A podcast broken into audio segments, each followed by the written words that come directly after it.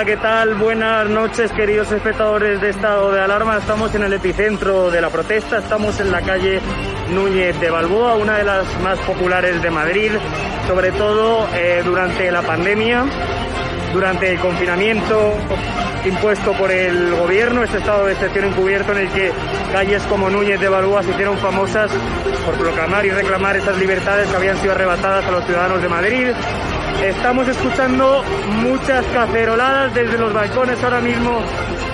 Estamos llegando justo a ese punto. Ya estamos aquí. Estamos en Núñez de Balboa. Están escuchando a la gente protestar, esos ruidos, esas cacerolas.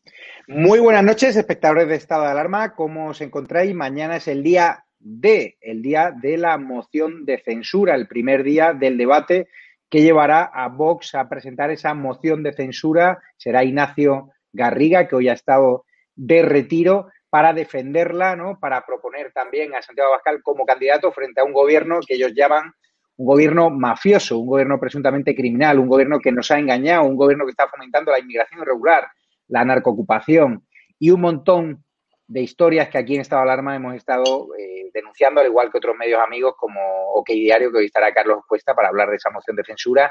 También tendremos a Inés Cañizares de Vox, también a Belén Hoyo del Partido Popular y también a David Santos. Mañana es un día clave, porque claro, a ver cómo va a defender el Partido Popular, que ya ha dicho que no va a apoyar la moción de censura, que no lo va a hacer. A ver qué va a hacer Pablo Casado, porque es muy complicado, porque esa fotografía va a retratar, por un lado, a los 52 diputados de Vox diciendo que quieren acabar con el gobierno de Pedro Sánchez y, por otro lado, al Partido Popular con los enemigos de España.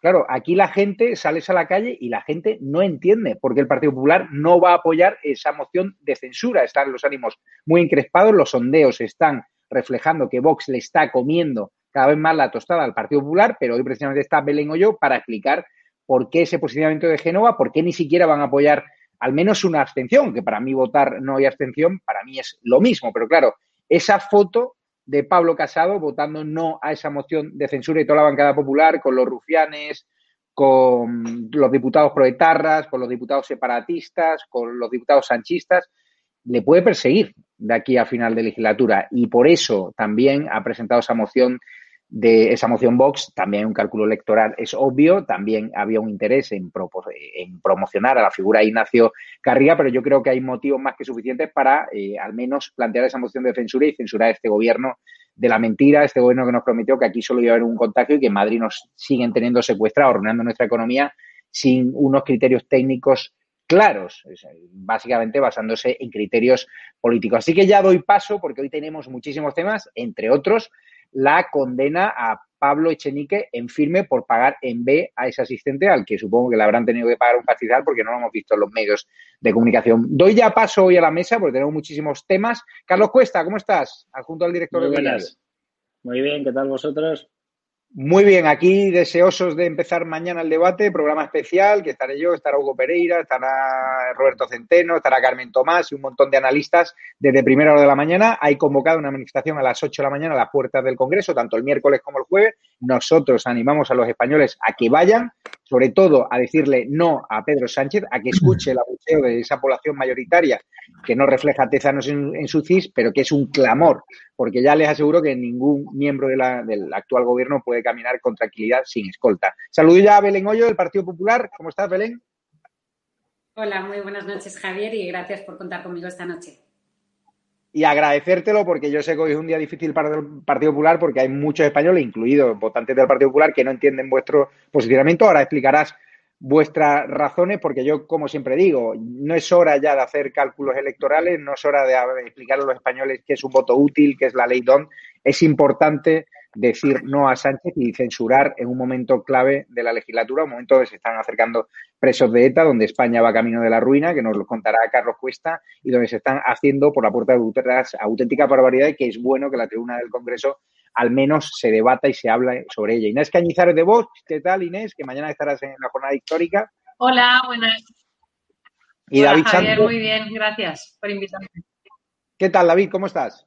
Muy bien, muy bien. Por aquí por Málaga. Muy bien, estupendo. Vamos a empezar ya con Carlos Cuesta, eh, que tiene muy buenas eh, fuentes, tanto en el Partido Popular como en Vox. Ahora nos explicará también Belén Hoyo. Ya está confirmado, lo ha dicho Cuca Gamarra hoy, de que no van a apoyar la moción de censura, ¿no? Bueno, que no se iba a apoyar ya, ya era conocido antes. Ahora lo que parece es que ya se empieza a confirmar un no. Es decir, entre esa abstención y la posibilidad de un no, se optaría por un no. Todavía habrá que esperar a, ver la confirmación oficial y a ver el, el, voto que elige Pablo Casado, pero vamos, parece que empieza a perfilarse ese no, que se desvelará definitivamente el jueves. Yo, vamos, ya lo hemos comentado en más ocasiones, ¿no? Yo sinceramente creo que hay momentos en los cuales, y entiendo ¿eh? la, postura del Partido Popular de por qué no quiere coincidir en la misma fotografía, en el mismo hueco electoral en el que coincidió con Vox el, el, 28A. Pero yo sí que creo que hay momentos en los cuales tienes que demostrar, aunque sea para perder, que estás dispuesto a dar una, una batalla. Básicamente porque el electorado te lo está pidiendo.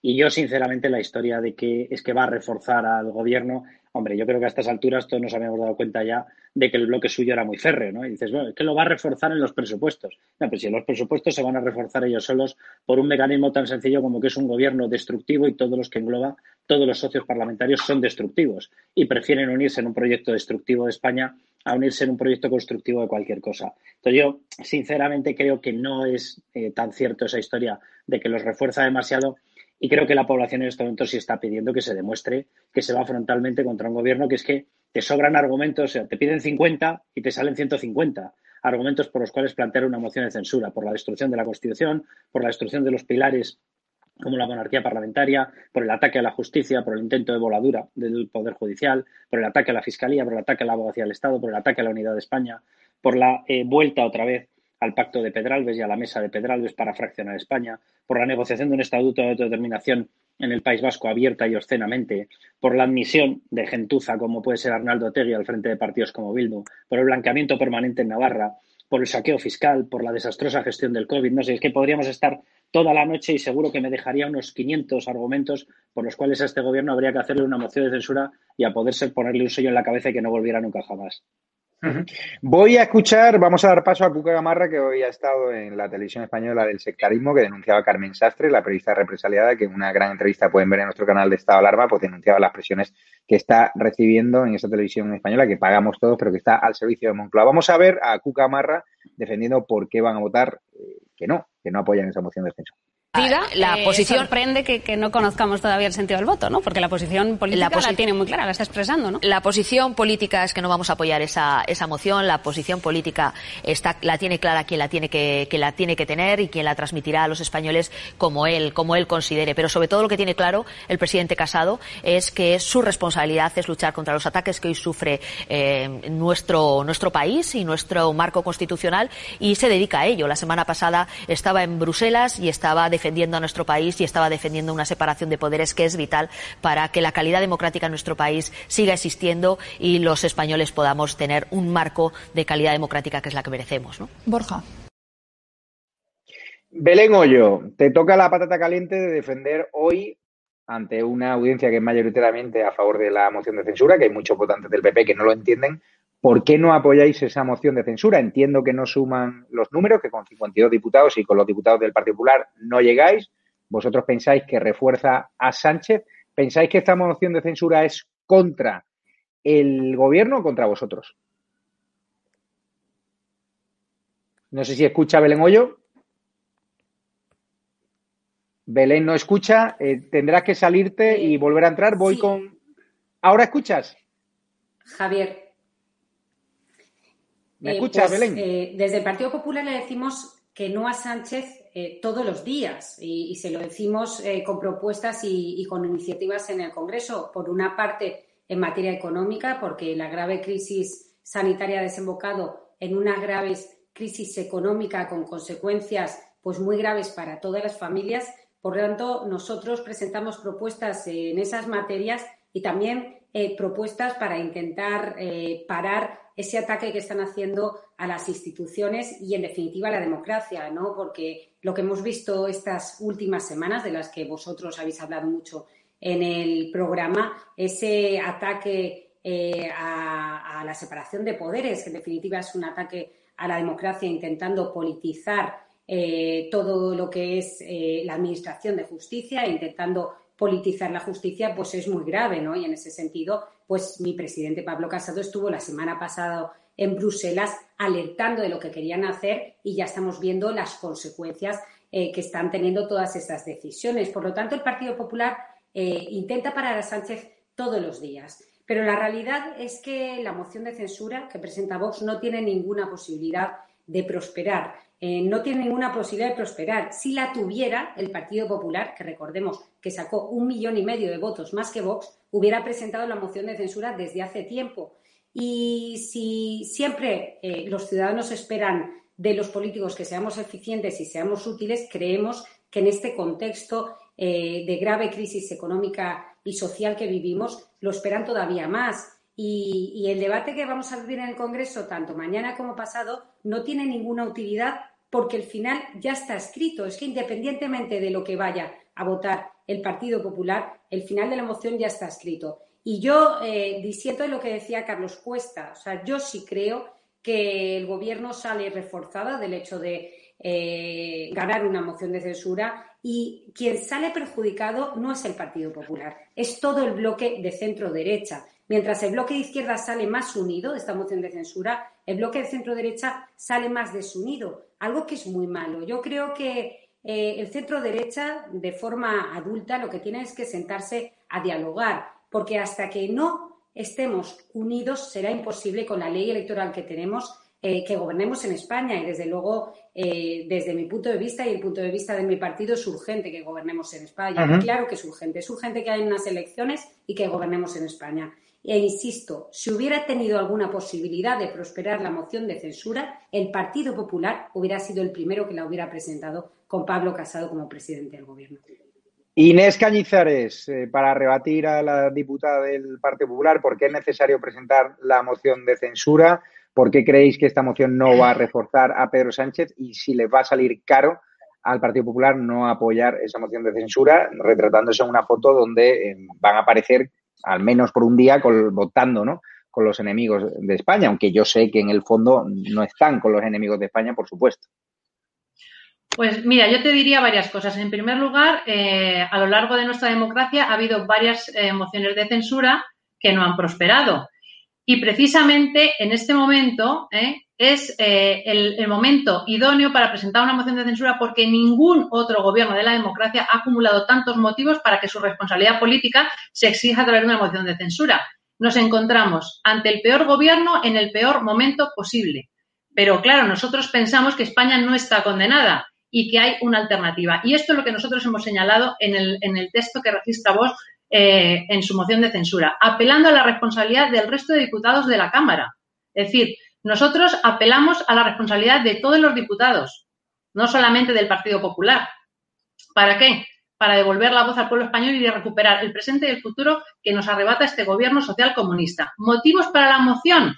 Te diría innumerables. Constitución del actual gobierno social comunista mediante un fraude al electorado, engañándolos, diciendo que no va a pactar con Podemos y es lo primero que hace.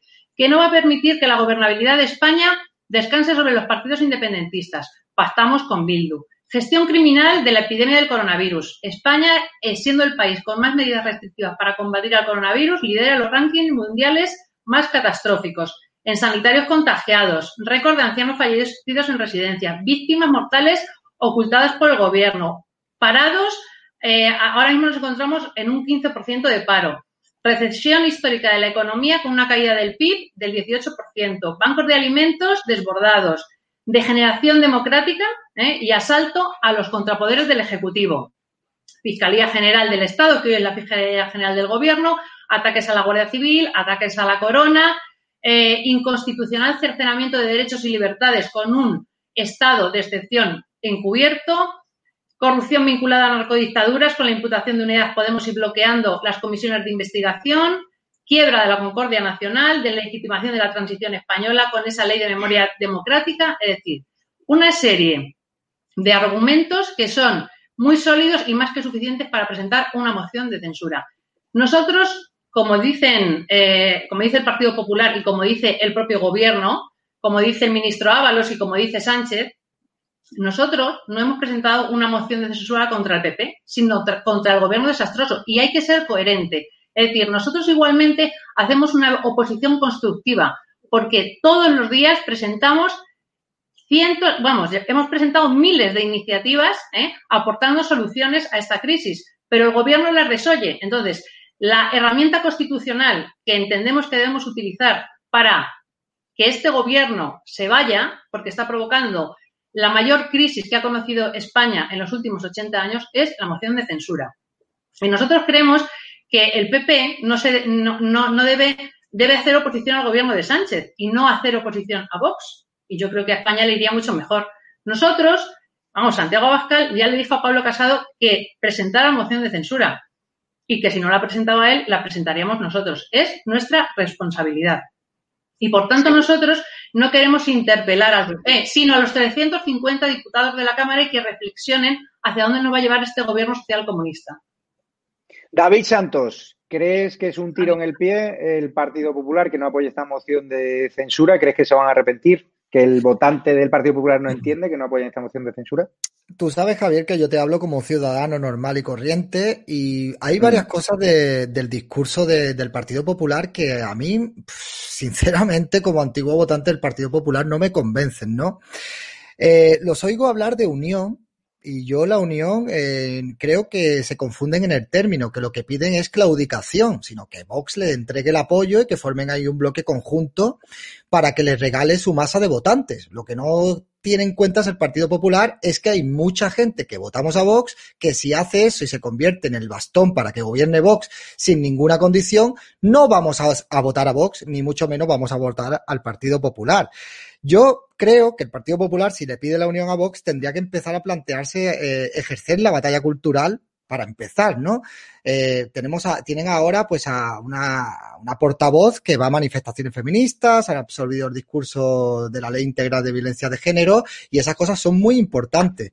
Luego el discurso de Pablo Casado también me chirría mucho, ¿no? Porque es un discurso, yo creo que lo, lo de dejarse la barba, pues que lo ha convertido como un poco Rajoy. Sigue sin entender que no, que no va a ser presidente del gobierno quedándose quieto. Sigue sin entender que cuando eso pasó con Mariano Rajoy no estaba en la ecuación Vox. Sigue sin comprenderlo. Y Pablo Casado me llama mucho la atención que tenga ese espíritu tan derrotista de decir que no se van a presentar a la moción de censura porque ya está perdido. O sea, él que se presentó a las primarias del Partido Popular cuando apenas tenía posibilidades. Vamos, Pablo Casado, que tú eres un guerrero y, puedes luchar contra corriente y esto, si se unen todos, puede llegar a salir adelante. Luego también comentan que ellos, la lucha que hacen a diario contra Pedro Sánchez, que es porque van a Europa a pedir pues por la independencia del Poder Judicial, que eso está muy bien pero no tiene nada que ver con que apoyen una moción de censura para echar al peor gobierno que hemos tenido en democracia y seguramente, yo lo digo, que no soy cargo de ningún partido, en toda la historia de este país. Claro que sí.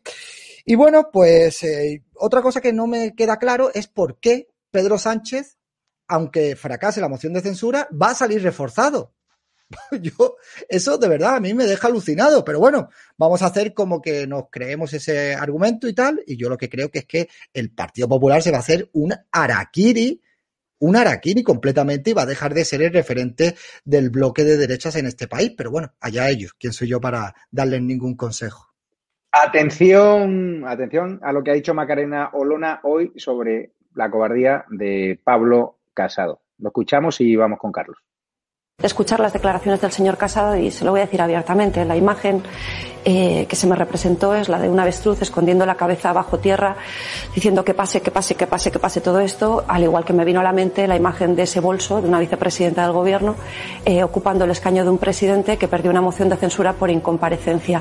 Permítame, porque he estado escuchando sus intervenciones, sus reflexiones eh, legítimas previas sobre la moción de censura y con todo el respeto, pero contundentemente tengo que decir que no acierta doña Carmen en sus reflexiones cuando dice que esta moción de censura ha sido registrada por Vox para dividir a la derecha y para hacer una oposición al señor Casado.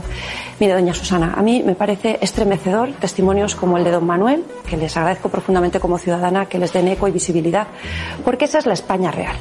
Esas son las necesidades reales que se están viviendo en las calles. Nosotros sostenemos que estamos ante el peor gobierno en el peor momento posible. Y el gobierno que en democracia ha atesorado mayores motivos para que su responsabilidad política, que es la única finalidad constitucional de este instrumento, sea exigida a través de la presentación y debate de una moción de censura. Y me va a disculpar, doña Susana, pero quiero darle dos exclusivas, porque de verdad que es indignante escuchar el testimonio de don Manuel, uno entre miles de españoles que podrían estar eh, trasladándonos de manera directa la miseria que están viviendo en España en estos días, porque nosotros denunciamos que la situación en este Congreso de los Diputados, doña Susana, cada vez está más alejada de los españoles. Carlos, eh, ¿crees que el Partido Socialista en estas circunstancias, si tuviese publicado lo mismo sobre un gobierno del Partido Popular, habría presentado ya la moción de censura, supongo que ya que hace meses? No lo sé. Aún no, aún no sumando, vamos. No, no sé cuál sería la, estrategia del Partido Socialista. De hecho, eh, Podemos planteó una, una, moción en su momento. Pero yo, vamos a ver, yo creo que hay determinados puntos que están claros y, y otros eh, que yo eh, de verdad que tampoco le regalaría determinada cancha al Partido Socialista. Vamos a ver, eh, partamos de una base. O sea, Vox está peleando porque quiere eh, una defensa de España y está peleando por una defensa constitucional. Yo creo que es muy difícil decir lo contrario. El Partido Popular está peleando exactamente por lo mismo. Yo no creo, sinceramente, que haya una diferencia de fondo con respecto al posicionamiento y con respecto a la necesidad de expulsar a esta birria de gobierno que tenemos y a este desastre de gobierno que además se convierte en un gobierno anti-España. Yo, sinceramente, no creo que haya una diferencia con respecto al fondo. Lo que hay es una diferencia estratégica, yo ya lo, he comentado más veces. O sea, yo eh, creo que aquí eh, donde tenemos que poner todos el foco es en un gobierno al que hay que expulsar lo antes posible por el bien de España. Eh, y no tanto en una especie de fuego cruzado. Yo no comparto esa acusación en la que se dice que Vox ha presentado la moción contra el Partido Popular. Miren, para empezar, eh, punto número uno, va y resulta que la política existe. Y sí, claro, los partidos pelean por tener el mayor cupo y el mayor número posible de votantes. Pues nada, bienvenidos a la realidad y bienvenidos a la política. Dos, eh, que si esto, una moción de censura puede fraccionar a la derecha. Miren, yo he estado defendiendo España y he estado defendiendo a la derecha a lo largo de toda mi carrera profesional. Y yo cuando sentí que se dividía y que se partía a la derecha fue con un señor llamado Mariano Rajoy que mandó a conservadores y liberales cada uno a buscar vuestro partido. Bueno, y resultó que un montón de gente efectivamente buscó su partido. Qué casualidad. Bueno, pues eh, durante todos esos tiempos es cuando se ha ido fraccionando la derecha y cuando pactaba con los nacionalistas. Esa no era la época de Pablo Casado. Y yo no tengo ninguna duda de cuáles son las ideas y los postulados que defiende Pablo Casado. Ahora, eh, culparse en un fuego cruzado de quién es eh, mejor de las dos derechas o quién es menos malo, yo con todos mis, eh, respetos, sea cualquier posicionamiento, mi objetivo no es ese. Es más, estoy convencido de que si llega el Partido Popular a gobernar será con Vox o si llega Vox a gobernar será con el Partido Popular, con lo cual no pienso hacer ningún fuego cruzado de esta historia. O sea, aquí el objetivo es destacar qué es lo que está haciendo este gobierno. Un gobierno que pacta con etarras, un gobierno que pacta con separatistas, un gobierno que pacta con golpistas y un gobierno que ha asumido el golpismo como suyo. Entonces, oye, yo, si estratégicamente, que me parece un error, si estratégicamente el Partido Popular va a votar no, pues chico, yo diré que estratégicamente me parece un error. Pero no pienso entrar en una quema, porque estoy convencido de que los dos partidos se pondrían muy de acuerdo en una independencia judicial. De hecho, lo han presentado los dos. Los dos partidos se pondrían muy de acuerdo en que no puede haber golpistas, ni nacionalistas, ni separatistas. El Partido Popular no puede decirlo en el pasado, pero Pablo Casado estoy convencido de que sí que lo haría en el futuro. Eh, los dos partidos se pondrían muy de acuerdo en cortar la presencia, por ejemplo, de un partido comunista como es Podemos, con influencia en todo, incluido el CNI. Es decir, yo creo que hay muchas más cosas que les unen y muchas más cosas beneficiosas de los dos para España que perjudiciales de los dos. Y cuando yo busco lo perjudicial, me encuentro a Pedro Sánchez, me encuentro a Pablo Iglesias, me encuentro a Gabriel Rufián, me encuentro a Ronaldo Tegui y esos son mis objetivos, echarlos a todos ellos. Has hablado de un presidente del gobierno que hace guiños a la banda terrorista ETA y que hace guiños incluso cuando tiene que dar el pésame por el fallecimiento de Joan Mesquida, es director de la Guardia Civil, dirigente de Ciudadanos. Un fuerte abrazo a su familia. Resulta que Pedro Sánchez se refiere a ETA con, con, un vocablo de lucha armada, ¿no? en vez de definirlo como un grupo terrorista. ¿Esto de la lucha armada es otro guiño más para aprobar esos presupuestos? ¿Crees que esa palabra está perfectamente diseñada por el Laboratorio de Ideas de Moncloa o no? ¿O se le ha escapado?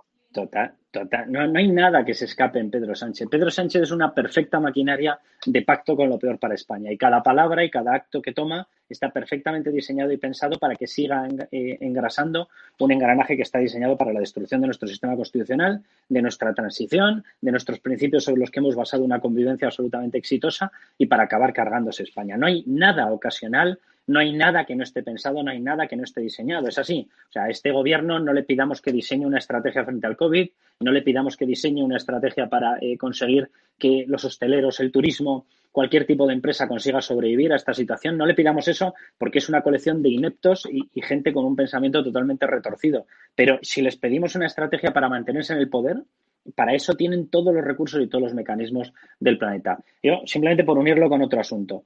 Qué casualidad, y lo voy a unir al tema del estado de alarma que se, que se ha decretado y que ha pretendido confinar Madrid, qué casualidad que el estado de alarma era una figura que valía cuando la única comunidad a la que pensaban que se lo podían aplicar era Madrid. Y qué casualidad que en el momento en el que han sido otras las comunidades autónomas a las cuales se les tendría que aplicar por criterios objetivos, el estado de alarma decae. Qué casualidad. ¿Y quiénes son esas comunidades autónomas? Anda, pues fíjate que la primera es Navarra. ¿Y con quién está pactado el gobierno de Navarra? Partido Socialista, con Podemos con separatistas de Geroaba y que llevan inmersos en el partido a PNV y con Bildu. Qué casualidad. Bildu no tiene silla, pero Bildu aportó y sigue aportando el voto decisivo para que gobierne la socialista María Chivite en Navarra. Y esta es la historia. Es decir, ellos utilizan todo contra, nada pro. Y en el pro estamos algunos, en el pro España.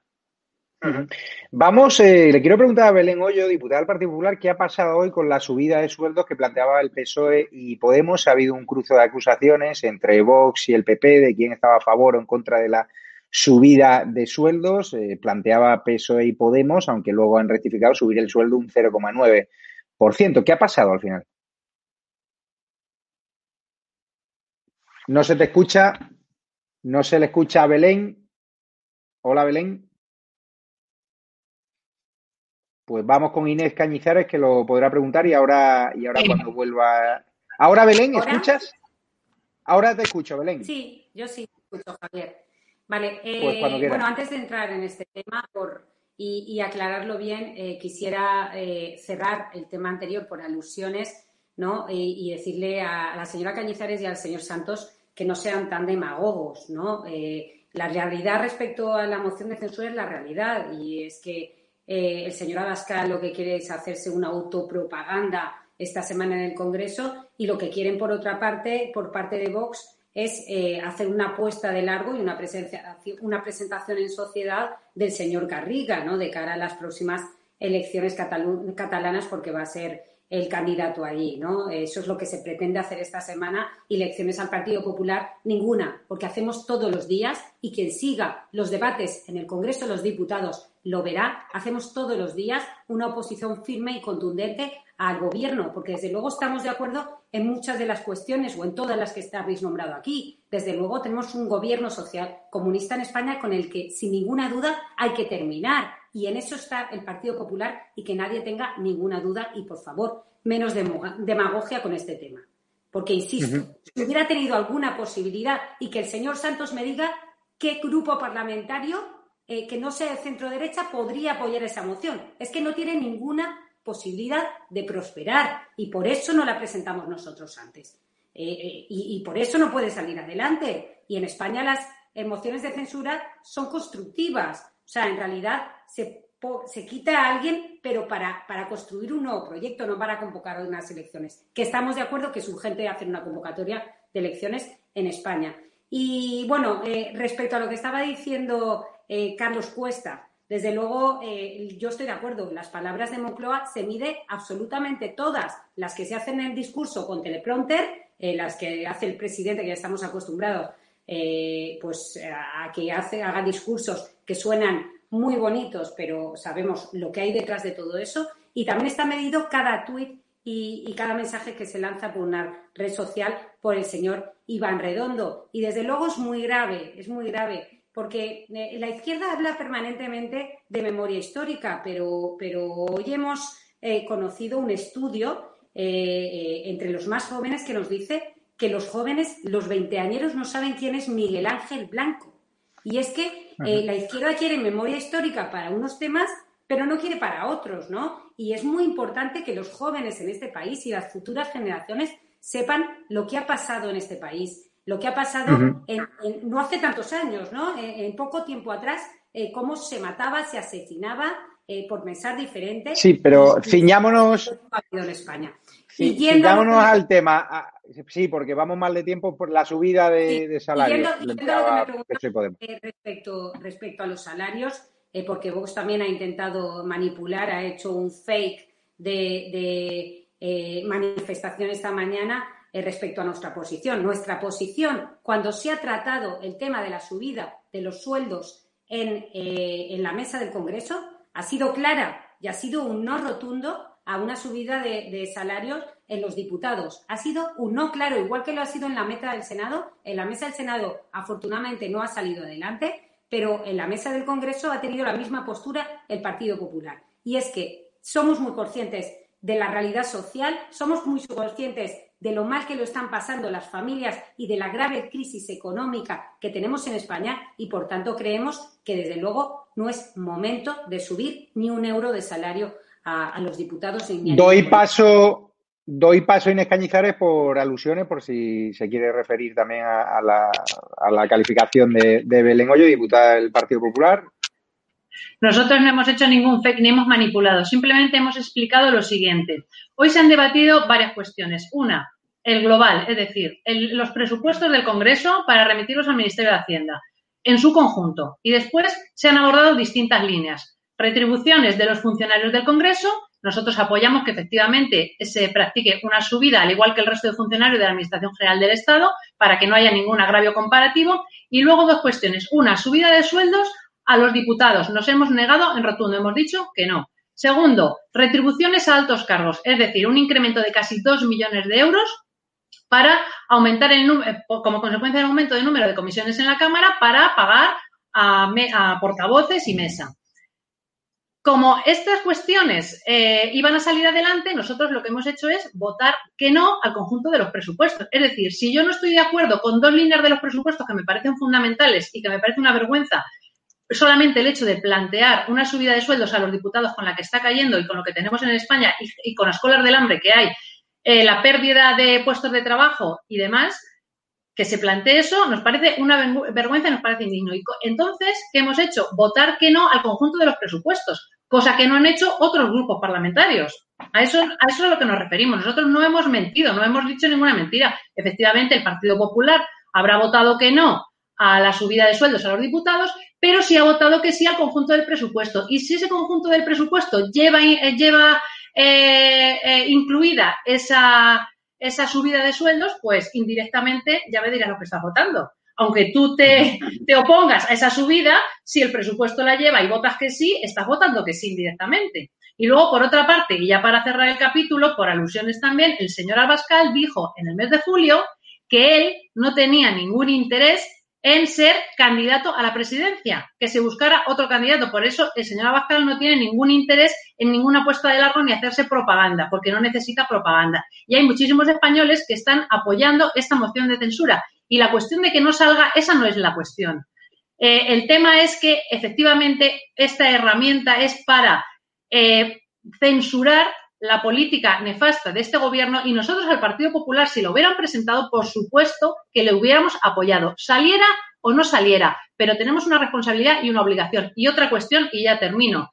Nosotros al Partido Popular le estamos apoyando en distintos gobiernos sin pedir nada a cambio, con lo cual nosotros no somos demagogos. Nosotros cuando hay programa, programa, programa, apoyamos por el bien de España y por el interés general, y no por un rédito político ni por una apuesta de largo. David Santos, no sé si quiere también referirte por alusiones. Sí, yo le quería decir a la señora Hoyo que yo no tengo por qué ser demagogo. Yo sí le puedo dar lecciones al Partido Popular y a todos los partidos políticos porque yo soy un ciudadano que ejerce mi voto y que gracias a mis impuestos se pagan los salarios que ellos tienen, ¿no? Entonces, eso para mí no es demagogia. Es curioso que hablen de demagogia cuando pues eh, desvía el tema sobre la, eh, la, encuesta que hicieron de Miguel Ángel Blanco, que no voy a entrar, pero yo simplemente voy a dar un dato, y es que hace unos días se presentó eh, una moción de reprobación de a Pablo Iglesias, ¿no? En el Congreso. Y también se sabía que no iba a salir adelante, pero se presentó. Hay veces que hay que presentar cosas porque el pueblo lo, lo exige, y a lo mejor no sale adelante pero nosotros pues nos quedamos más tranquilos que los políticos que están ahí, por lo menos, por lo menos lo intentan. Entonces, esa es mi, mi humilde y mi simple opinión, nada más. Carlos, voy contigo y cambiando de tercio, el toque de queda que ahora plantea, no sé si te podemos ver en pantalla, Carlos, el toque de queda que plantea ahora Isabel Díaz Ayuso a las 12 de la noche, de 12 a 6 de la mañana. Parece ser que Pedro Sánchez no va a prorrogar el estado de alarma, este secuestro en la Comunidad de Madrid sin mm. sentido. ¿Está bien esa medida del toque de queda? Porque a mí me, me chirría un poco. No sé cuánta gente está saliendo ahora de 12 a 6 de la mañana con las discotecas cerradas. Es decir, no hay prácticamente tránsito ahí. Mira que nosotros apoyamos a Díaz Ayuso prácticamente en todo lo que hace. Mira, vamos a ver, la, medida parte de un hecho científico, esto es toda una novedad para Moncloa, y es el hecho de que el colectivo que está agrupando en estos momentos la mayor tasa de contagios y por tanto se está convirtiendo en el aglutinador de los principales focos es el colectivo de 15 años a 29 años de edad. A partir de ahí se busca y se hace un rastreo de cuál puede ser en estos momentos la faceta en la cual se diferencia ese colectivo, esas franjas de edades, del resto. Bueno, pues las empresas evidentemente no pueden ser porque si no aparecerían otro tipo de colectivos de edad. Las escuelas, pues tampoco, porque donde tienes el principal bloque es incluso antes de esas edades. Eh, por lo tanto, se ha llegado a la conclusión, que además yo creo que es acertada, porque además en Madrid es verdad que al no tener un gasto, que desde mi punto de vista es totalmente estúpido, en policías autonómicas, pues tienes un déficit porque el Estado así lo ha querido, de presencia de Policía Nacional, que es lo que se le pidió, de hecho, en aquella reunión de Isabel Díaz Ayuso con Pedro Sánchez, que dotase ya de la Policía Nacional necesaria para controlar esas actividades. Se ha llegado a la conclusión, que yo creo que es bastante acertada, de que determinadas fiestas, determinados botellones, determinado ocio en fecha, o perdón, en, horas en las cuales no hay presencia policial para controlarlo, está generando incumplimientos en el uso de mascarillas, incumplimientos en la distancia social, incumplimientos en determinadas medidas que están generando, facilitando esos brotes de COVID. ¿Qué es lo que hace el gobierno de Isabel Díaz Ayuso? Intentar hacer el menor daño posible a la actividad económica, por eso lo pone a partir de las 12, para permitir que la hostelería continúe, no la barbaridad que se está haciendo en determinadas poblaciones, Barcelona, etcétera, en Cataluña, y eh, generar una franja en la cual le pide al gobierno central que de una maldita vez, y perdón por la expresión, traiga la policía que es necesaria a Madrid. En Madrid, simplemente para que la gente se haga una idea, hay un déficit histórico del número de agentes de 2.500 personas, de agentes de policía y guardia civil. ¿Por qué? Bueno, pues esto es una cuestión que habrá que preguntarles a los gobiernos centrales. Y se enfoca ese toque de queda en esas horas bajo la obligatoriedad de supervisión por parte de, la policía y de las fuerzas y cuerpos de seguridad de Estado. A mí, particularmente, no me parece en absoluto nada mal que Isabel Díaz Ayuso siga intentando acotar, pese a que la curva de la enfermedad está bajando desde el día 15-16 de septiembre. Eh, los datos que ha dado el Ministerio de Sanidad, ellos saben que son falsos. Ellos están refiriéndose a incidencias acumuladas, que es verdad que son unos datos que te marcan la tendencia, pero no es verdad que te marcan el día a día de los contagios.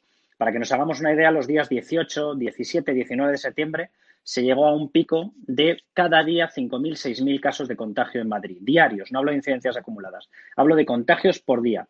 En estos momentos se están haciendo determinadas eh, mediciones que apuntan a 1.000, 2.000, 300 casos en algunos de los días. Es decir, ha bajado clarísimamente la curva, pero Isabel Díaz Ayuso no quiere parar ahí y quiere que la curva siga bajando y me parece de maravilla. Hay un montón de puntos en los cuales el gobierno de Pedro Sánchez no le quiere ayudar. El principal, y yo pongo una metáfora, alguien ha intentado calentar una habitación con una ventana abierta, es complicado, ¿verdad? Bueno, pues en Madrid se está intentando controlar el COVID con una ventana abierta. Esa ventana abierta es Barajas. Y el señor Pedro Sánchez no quiere poner los controles. Pese a que en estos momentos es la inmensa mayoría de países los que sí que se lo piden a los españoles cuando viajan. Él dijo que no se podía hacer porque la normativa de la Unión Europea no lo permitía. Es otra mentira más. Claro que se pueden hacer. Vaya cualquiera de ustedes a Alemania y verán lo primero que les dicen, ¿dónde está su PCR? Y si no hay PCR, ¿qué pasa? Entonces, Alemania está incumpliendo los tratados de la Unión, estamos todos locos. Entonces, yo sinceramente creo que lo que está haciendo Isabel Díaz Ayuso es intentar respetar al máximo la posibilidad de los hosteleros, intentar respetar al máximo la actividad económica. Sé que esto golpea al ocio nocturno, eh, sé que hay que buscar una salida para ellos, lo digo literalmente, sé que ellos están implicados en el control de la, de la pandemia, pero entiendo perfectamente lo que está haciendo Isabel Díaz Ayuso. Y luego hay que tener muy en cuenta que eh, el gobierno de la Comunidad de Madrid no es que juegue con o juegue en paralelo al gobierno de Moncloa. No, no, juega sabiendo que el gobierno de la Moncloa va en contra y que si puede dinamitar, dinamitar, no dinamizar, si puede dinamitar la actividad económica en Madrid para quitar una fuente de comparación de dos modelos de gestión distintos, lo hará. Aclarado queda. Belén Hoyo, antes de despediros, porque mañana tanto Inés Cañizares como tú tenéis que madrugar para estar en esa sesión del Congreso de la moción de censura. Belén te pregunta, voy con Belén. Belén Hoyo.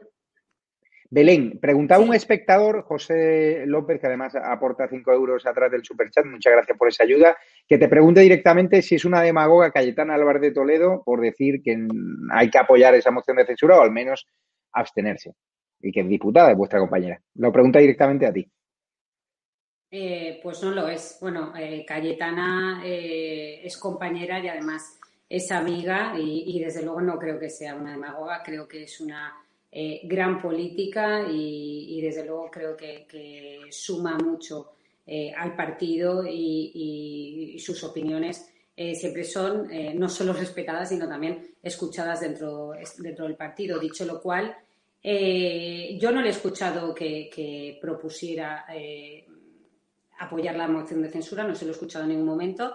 Eh, sí que le he escuchado pues su posicionamiento respecto a que ella se abstendría y, como decía, pues desde luego respeto su opinión y, desde luego pues se escucha dentro del partido sin, ninguna duda y, y, no lo creo. Volviendo a la pregunta, eh, no lo creo, no, no, vamos, en ningún caso eh, hace demagogia eh, Cayetana. Cayetana se caracteriza y, creo que, los que la conocéis opinaréis lo mismo que yo por decir siempre lo que piensa. No, no dice lo que quiere escuchar su interlocutor, dice siempre lo que piensa, por lo tanto yo creo que, no hace demagogia nunca y, y además hacer demagogia al final es intentar manipular y creo que ella no lo hace. Ella expresa sus opiniones de forma libre eh, algo que, pues me parece fenomenal. Es cierto que os han impuesto eh, no romper mañana la disciplina de voto. Parece ser que Casado lo ha dicho, que en temas morales eh, sí, en temas de conciencia, pero que mañana nadie puede romper la, disciplina de voto en el asunto de la moción de censura. Bueno, normalmente la disciplina de voto no, se, no se incumple. Prácticamente en, lo que llegamos de, legislatura no te, no te sabría decir casos donde se incumple. Eh, los debates eh, suelen ser internos y cuando se decide una posición, pues se va eh, adelante con la posición por parte de todos los diputados, como eso pasa en mi grupo parlamentario y pasa en el resto de grupos parlamentarios. Bueno, José Pérez te recomienda ver el canal de YouTube de Cayetana donde dice apoyar la moción de censura. Así que es una recomendación que te hace un espectador.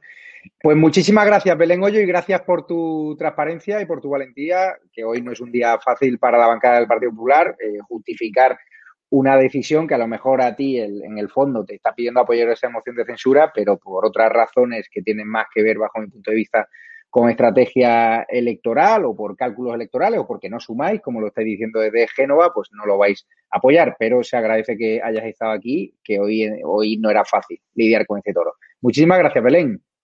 Bueno, gracias a ti y decirte que, siempre es fácil eh, defender al partido. Yo creo que tenemos una posición coherente y, de sentido común, como se dice en mi tierra, que, es Valencia, de Trellat, que creo que es importante en la vida y en política. Muchísimas gracias, Belén Hoyo. Inés Cañizares, que también tiene que madrugar mañana y no la quiero despedir muy tarde. Eh, vibraciones de cara a mañana. Ilusionada. Eh, espera, que el Partido Popular cambie de torna? ¿Te gustaría o no? ¿O mejor ir a.? pues, eh, necesitamos, necesitamos 176 diputados para que la para que la moción triunfe. Entonces no apelamos solo al Partido Popular, sino a todos. Pero si no conseguimos que triunfe, queremos decirle a los españoles, por supuesto, que hay una alternativa que en España hay esperanza, que hay posibilidades de concordia, de caminar por la senda de la libertad, que Vox siempre va a dar la batalla por la libertad en todos los frentes, en el parlamentario, en el judicial, en las movilizaciones sociales y que no vamos a parar. Y al hilo de lo que está, bueno, pues de, todo esto, del triunfo o no triunfo, no nos podemos estar, no nos podemos quedar de brazos cruzados, porque si fuera así, entonces en política ningún grupo parlamentario presentaría ninguna iniciativa, ninguna proposición, si ya sabe de antemano que no va a salir adelante. Pero hay que hablar, hay que decir lo que uno piensa y lo que uno propone para que el pueblo, para que los ciudadanos vean que los diputados, que son sus representantes, están trabajando por el interés general y por el bien de los españoles. Con lo cual, nosotros siempre vamos a, siempre vamos a seguir y vamos a continuar haciendo esto y no vamos a estar dispuestos nunca a pactar con los enemigos de España. Eso jamás. Pues muchísimas gracias Inés Cañizares, mucha suerte. Mañana lo retransmitiremos en directo desde las 8 de la mañana, primero manifestación a favor de la moción y a 9 de la mañana desde el Congreso de los Diputados. Un abrazo fuerte que estaré yo allí acreditado. Gracias, un abrazo. Hasta luego. Vamos con otro asunto, David Santos. Hoy, no sé si sabes que la presidencia de Infancia Libre, un caso que está poco diario, hablaremos con Carlos Cuesta de él, esta señora que tuvo, esta delincuente ya se puede decir, que secuestró a su hijo, ha sido condenada a más de dos años de cárcel por sustracción de menores. Eh, para mí no es una cifra eh, demasiado alta, es decir, si realmente David Santos hubiese secuestrado el hombre, el padre de este hijo, a su hijo, le hubiese detenido sin contacto con su madre en una finca de Cuenca sin escolarizar, ¿tú crees que le habría caído al hombre más, eh, o sea, unos dos años de prisión? Hombre, al hombre le hubiera caído muchísimo más, muchísimo más, y no solo a nivel penal, ¿no? Sino también a nivel, eh, pues, mediático. Lo hubieran crucificado, hubieran, pues, hecho, pues, un documental, eh, hubieran hecho, eh, pues, esto una, una gran historia. Yo, me parece muy bien que a esta señora, pues, la hayan, la hayan condenado, aunque me parece una pena, pues, muy baja, ¿no? Porque tenemos que ponernos en la, la postura del padre, del progenitor de estos menores, de los que, pues, ha sido, pues, pues, privado durante mucho tiempo de poder criar a sus hijos. Pero a mí la gran duda que se me pasa por la cabeza es si realmente esta señora, que tiene muchos contactos políticos, sobre todo con gente de las altas esferas de Podemos, eh, si realmente va a llegar a, a, entrar en prisión, porque es que yo no sé si vosotros o los que nos estáis viendo os acordaréis de una tal Juana Rivas, de esa señora que estaba en casa de todos y ahora no se sabe dónde está. Pues esa señora hace ya como un par de años que lleva condenada en firme con una condena de cinco años de prisión y sigue sin entrar en prisión. Así que bueno, pues ahora teniendo un ministerio de la igualdad dirigida por, o dirigido por Irene Montero, tendremos que ver a ver si estas penas que hay se llegan a cumplir o no. Y también, pues, eh, es bastante curioso y a ver si por fin este año que, pasamos eh, superamos ese 0,01% de denuncias falsas y de denuncias que salen a favor del hombre maltratado o que le secuestran algún, algún niño, ¿no? Pues estaría bien ya que se reconociera un poco también que la violencia, pues, no tiene género y que tantos eh, unos como otros cometen delitos.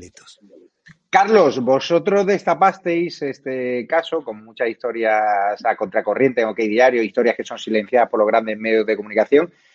Esta delincuente tenía una organización llamada Infancia Libre, se dedicaba a arruinar la vida a buenos padres de familias, a sustraer a sus eh, hijos. ¿Tú crees que va a entrar en prisión? Fíjate lo que ha dicho Podemos hoy que ha condenado, eh, que ha criticado la condena de la presidenta de Infancia Libre y lo atribuye atención. Isa Serra está condenada por atacar a la policía, a la justicia patriarcal. Estos de Podemos están completamente chalaos, que Podemos es el partido que le dio parapeto también con despachos de abogados que usan esa bala de plata para arruinar la vida a buenos padres de familia.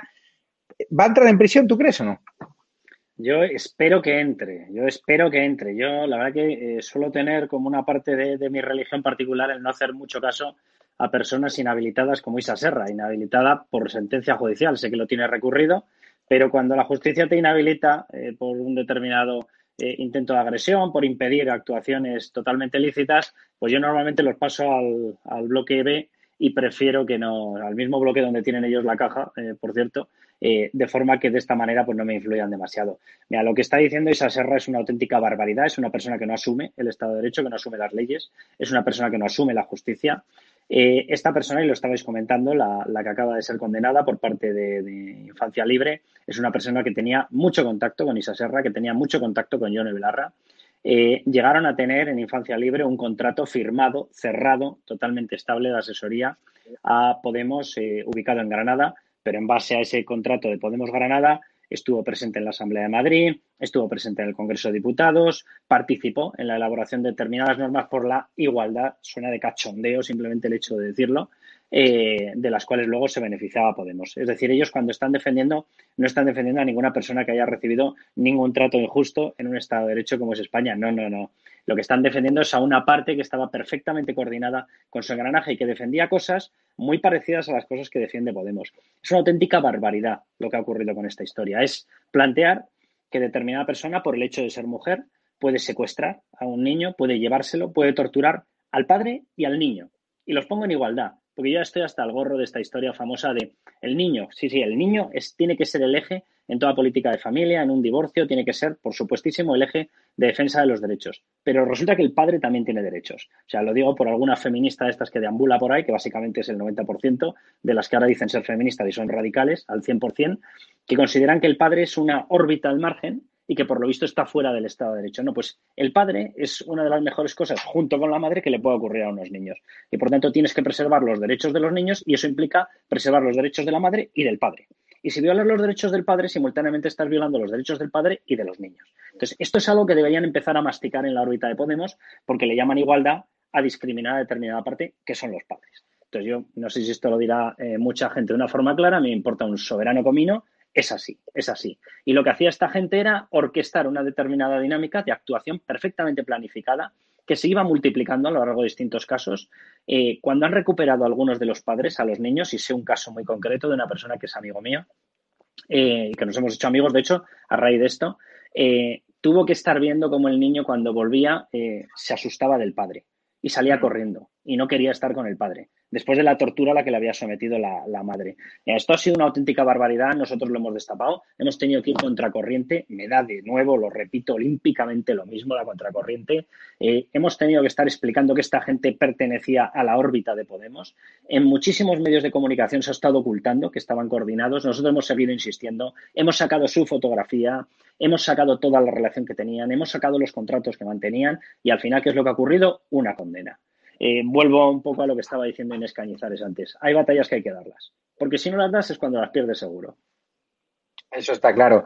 Fíjate, David Santos, que se ha producido un momento bastante hilarante en el Senado donde una, senadora del PP le ha preguntado a Irene Montero que, cómo lleva eh, convivir ¿no? con un maltratador ¿no? o con una persona que le roba el móvil a, Dina, ¿no? Y fíjate que Irene Montero, no sé si lo podemos ver en pantalla, ha contestado lo siguiente. El vídeo lo pueden ver en el canal de Estado Alarma, todo el cruce que han tenido declaraciones, me meto en la cama con quien me da la gana. Qué nerviosita se pone, ¿no? Cuando recuerdan lo machista, ¿no? Que es eh, Pablo Iglesias, el que iba a azotar a Marilyn Montero hasta hacerla sangrar, el que le robó el móvil a Dina o la tarjeta de móvil diciendo que era para protegerla cuando el Ministerio de Igualdad de, su, de la ley llega a pagar, pues resulta que dice que eso es una práctica de violencia de género, ¿no? Sí, mm, yo aquí le tengo que dar eh, la razón a, la ministra, la señora ministra vicepresidenta consorte segunda del gobierno, eh, que pues ella se puede meter en la cama con quien quiera. Pero yo es que quiero que, que todos los españoles también nos podamos meter en la cama con quien queramos que deje de intentar legislar eh, leyes como la de libertades sexuales que lo que van a hacer es condicionar que la gente normal y corriente podamos meternos en la cama con quien nos dé la gana meternos en la cama. Entonces, a mí me llama muchísimo la atención que esta señora, que es la feminista número uno, que es la que va dando lecciones de qué es ser mujer, de qué es ser feminista, pues eh, tenga ahora mismo al lado a un hombre que no puede ser más machista como Pablo Iglesias. Es decir, es un tipo que debería estar ya sentado delante de un juez Esperemos que eso suceda así, porque es que ha estado reteniendo durante muchísimo tiempo una tarjeta que dicen que sí, yo creo que será de memoria, donde pues a saber el contenido que había ahí para pues para proteger a una pobre chica de veintipoco años, ¿no? Que yo creo que al igual que Irene Montero se mete en la cama con quien le da la gana, que está en todo su derecho, creo que Dina también estaba en todo su derecho de custodiar su propia tarjeta, pese a que fuera pues el contenido de cualquier tipo de, naturaleza, ¿no? Pero estas son las contradicciones que tienen eh, esta gente que están en el, en el gobierno de coalición. Ellos hacen lo que les dan la gana, pero quieren eh, legislar todos los ámbitos de la vida de todo el mundo. Comunismo puro y duro. Eso está claro. Vamos ya con el último tema. Eh, Carlos Cuesta conociendo a OK Diario, supongo que habéis removido Roma con Santiago para conocer al asistente en B de Pablo Echenique, que hoy ya ha sido condenado en firme y lo podemos ver en, pantalla, ¿no? Por defraudar a la seguridad social y por pagarle en negro, este que se le llenaba la boca de que hay que proteger a los trabajadores. ¿Qué te parece esta noticia de un tipo que, como digo, tiene la hemeroteca llena de declaraciones en favor de la protección de los trabajadores, de que no hay que evadir al fisco, de que no hay que evadir a la seguridad social? ¿Y por qué no habla ese asistente en B? Bueno, el asistente en B hubo un momento en el que sí que habló. Yo no sé muy bien a qué tipo de, acuerdo habrán llegado, no sé si habrán llegado a un acuerdo, no sé si él preferirá salirse en estos momentos de, la órbita mediática, no lo sé, no lo sé.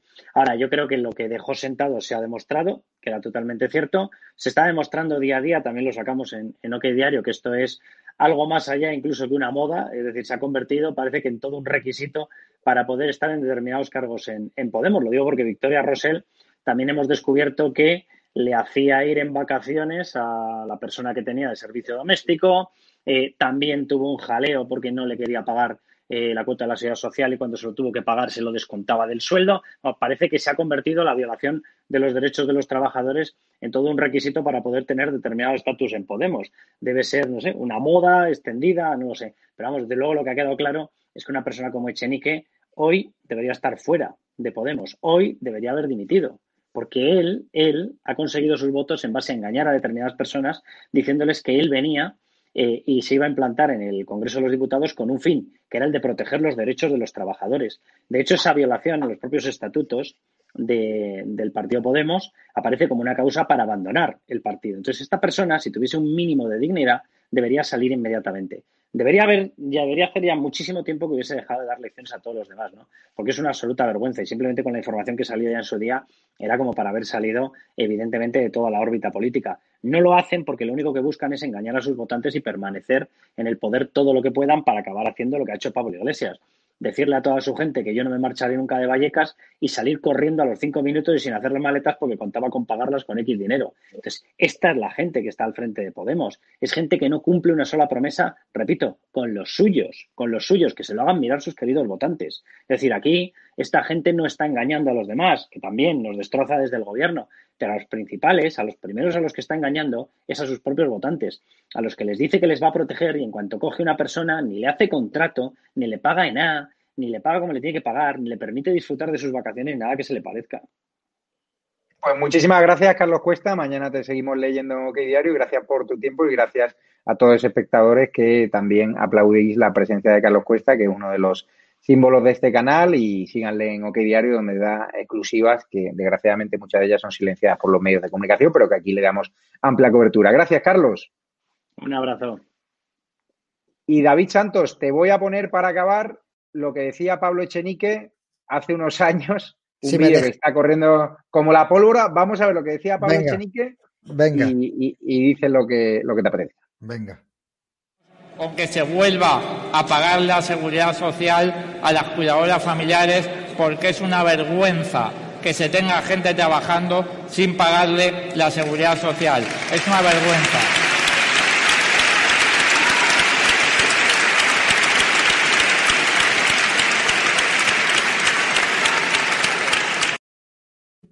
Es una vergüenza no pagar la seguridad social a tus empleadas del hogar cuando el tipo hizo lo mismo con su asistente en B. O sea, cuando mentía, él pensaba que no nos íbamos a enterar los periodistas de que tenía un asistente en B y que ha sido condenado a más de 11.000 euros de sanción después de que lo haya ratificado un juez, después de que haya intentado recurrirlo por activa y por pasiva. Sí, vamos a ver, si realmente eh, es una condena menor eh, y es un realmente una tontería que él pues hizo antes de, ser político. El, problema es que esta gente viene con una moralidad nueva, que viene a romper con, con la casta, que vienen a luchar por el derecho de todos los trabajadores, por el derecho de todos los marginados, y luego son los peores porque son la propia casta disfrazados de otra cosa, de, la representación del pueblo, ¿no? No solamente eh, se contradijo en el discurso este que tenía, que ya lo ha hecho también eh, Pablo Iglesias, que ahora está, bueno, pues está hablando todo el mundo de la casa que se ha comprado Santiago Bascal. Y es que, a ver, progres, tenéis que entender una cosa. Y es que Pablo Iglesias iba promoviendo que le gustaba vivir en, un en una casita, en un pisito del barrio de Vallecas y le gustaba saludar todos los días al panadero de su barrio y que dijo en un programa de televisión que no quería perder el contacto con el pueblo como hacían otros políticos y Abascal pues no promueve ese mensaje. Y ese es el gran problema que tiene esta gente, que promueven una cosa y luego por detrás hacen otra. Solamente hay que ver los asistentes o las asistentas que tiene o ha tenido la señora Irene Montero. También Echenique que se le ha olvidado a Carlos Cuesta, eh, Echenique en el programa, un programa de Risto Mejide, dijo no solo que no veía conveniente dimitir, sino que lo volvería a hacer. es que es alucinante la poca vergüenza que tienen esta gente, de verdad, es increíble. David Santos, y sobre el tema de la casa de Abascal, eh, como, bien di, como bien dice, él no preconiza ningún tipo de discurso en contra de la propiedad privada, en contra de los chalés, en contra de las viviendas eh, de espaciosa y, solo les tengo que decir, yo estaba en el apartamento de Abascal, que es una pequeña vivienda para la familia que tiene, que es una familia grande. O sea, yo cuando estuve ahí en la casa rodando un documental para el mundo, decía, Santi, ¿cómo? Si no, aquí no cabéis. Con lo cual es normal que el hombre se haya tenido que buscar una casa más grande, porque ya les aseguro yo que en esa vivienda, con tantos hijos que tiene Santi, es que no cabían.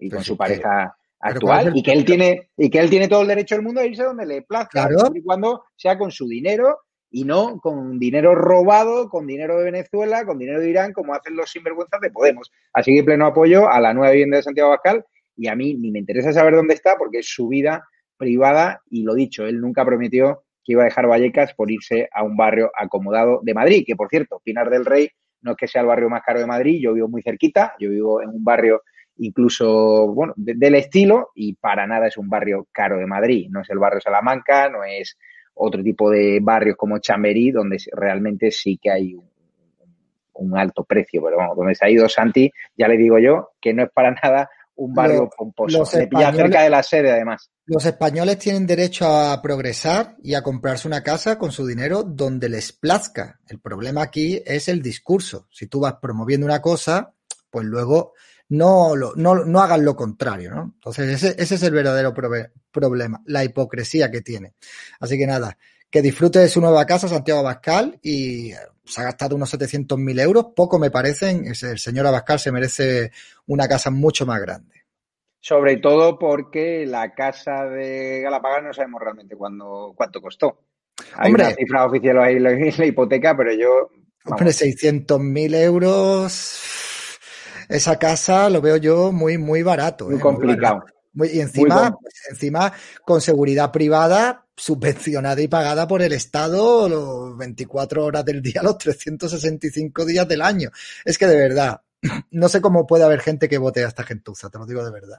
Por cierto, David, eh, tres cosas. Eh, la primera, ahora en estado alarma tv.es vamos a dar las imágenes en exclusiva de cómo la izquierda radical, en esa manifestación a favor de los menas que agredieron a un militante de Vox el otro día el barrio madrileño San Blas, expulsaron a nuestro cámara Fernando, que fue el señalado por Antonio Maestre, antes de que le reventasen su taller de recambios con amenazas de muerte y sabemos quién eres, le decían desde la izquierda radical. Pues ahora lo localizaron otra vez en esa manifestación y le han expulsado de ella, le expulsaron de ella. Vais a ver las imágenes exclusivas en la portada de estado de alarma tv.es, a los que decís por qué hay que registrarse, porque si un día nos cierra eh, YouTube, el canal es la única forma de contactar con vosotros, con lo cual ya tenéis la imagen exclusiva, ya lo pueden contactar en tv.es. Lo dicho, eh, David, mañana tendremos especial por la moción de censura. Supongo que habrá televisiones o la mayoría de las televisiones que no van a hacer un especial como vamos a hacer nosotros, donde está totalmente invitado para entrar desde las 9 de la mañana hasta lo que dure la moción de censura. Si te apetece, podrás entrar en directo y nosotros encantados con tenerte. Y lo dicho, estamos planificando un viaje a Canarias, donde también David eh, vamos a intentar ir todos juntos con Murciano Encabronado, así que cualquiera que pueda ayudarnos, ya lo sabemos, lo hacen en estado alarma o a David directamente o al Murciano, porque estamos viendo ir a Gran Canaria y a Tenerife porque es importante acabar y, denunciar ¿no? la inmigración irregular que está asolando las Islas Canarias ante la pasividad de las autoridades insulares. Es lamentable. Así que, David, lo dicho, eh, pleno apoyo. Muchísimas gracias por estar aquí hoy y síganle en su canal de YouTube. Gracias a vosotros. Un placer, como siempre, Javier. Un abrazo y a los espectadores de Estado de Alarma. Ahora, lo dicho, en estadoalarmatv.es, imágenes exclusivas de cómo expulsaron la manifestación Promenas a nuestro cámara de Estado de Alarma y a Vito Quiles. Son imágenes bastante impactantes en estadoalarmatv.es. Ahora viene también el lado más oscuro de los medios de comunicación, donde Luis Valcárcel, el redactor jefe de Periodista Digital, va a contar por qué no soporta Arturo Pérez Reverte, este escritor, gran novelista, que está encumbrado, pero parece ser que a Valcárcel le ha sentado algo muy mal. Lo va a contar a las 11 de la noche, luego vídeo de estreno de Frikis, los dibujos animados que tanto os encantan, donde supongo que va a hablar de la moción de censura. Todavía no lo he podido ver, pero tiene una pinta brutal. Y a las 12 de la noche, Sánchez Drago. Muchísimas gracias a todos los que hacéis posible esta alarma, a los que están delante de las cámaras, a los que están detrás. Y recuerden, también podéis comprar productos como la taza de estado de alarma en la tienda estadoalarmatv.shop, mascarillas de España, camisetas, polos, es otra forma de ayudarnos. La otra es hacerse Patreon miembro de la comunidad de YouTube, eh, también ayudarnos a través de donaciones en la cuenta bancaria o a través de PayPal. Muchísimas gracias por vuestro apoyo, os queremos y mañana desde las 8 de la mañana en el Congreso de los Diputados retransmitiendo en directo primero la manifestación que han convocado a favor de la moción de censura y a partir de las 9 de la mañana sesión de Congreso estará Hugo Pereira, estaré yo, estará Cristina Seguí, estará Roberto Centeno, Carmen Tomás, Eduardo García Serrano y David Santos, si se quiere sumar, está invitado también. Un abrazo fuerte, muchísimas gracias a todos, os queremos y lo dicho, vea, vayan ahora a la página web, estadoalarmatv.es, donde van a ver unas imágenes de la intolerancia de esta izquierda radical que quiere expulsarnos de España, de las manifestaciones, de absolutamente todos los lugares sociales y quieren coartar nuestro derecho a la libertad de expresión y nuestro derecho a la libertad de prensa. Y no nos vamos a dejar, porque esta alarma cada día es más útil, así nos lo decís y gracias por las muestras de apoyo que me hacen sentirme mucho más reconfortado y sentirme que cuando miro atrás hay muchísima gente que nos apoya. Gracias de parte de todo el equipo. Os queremos.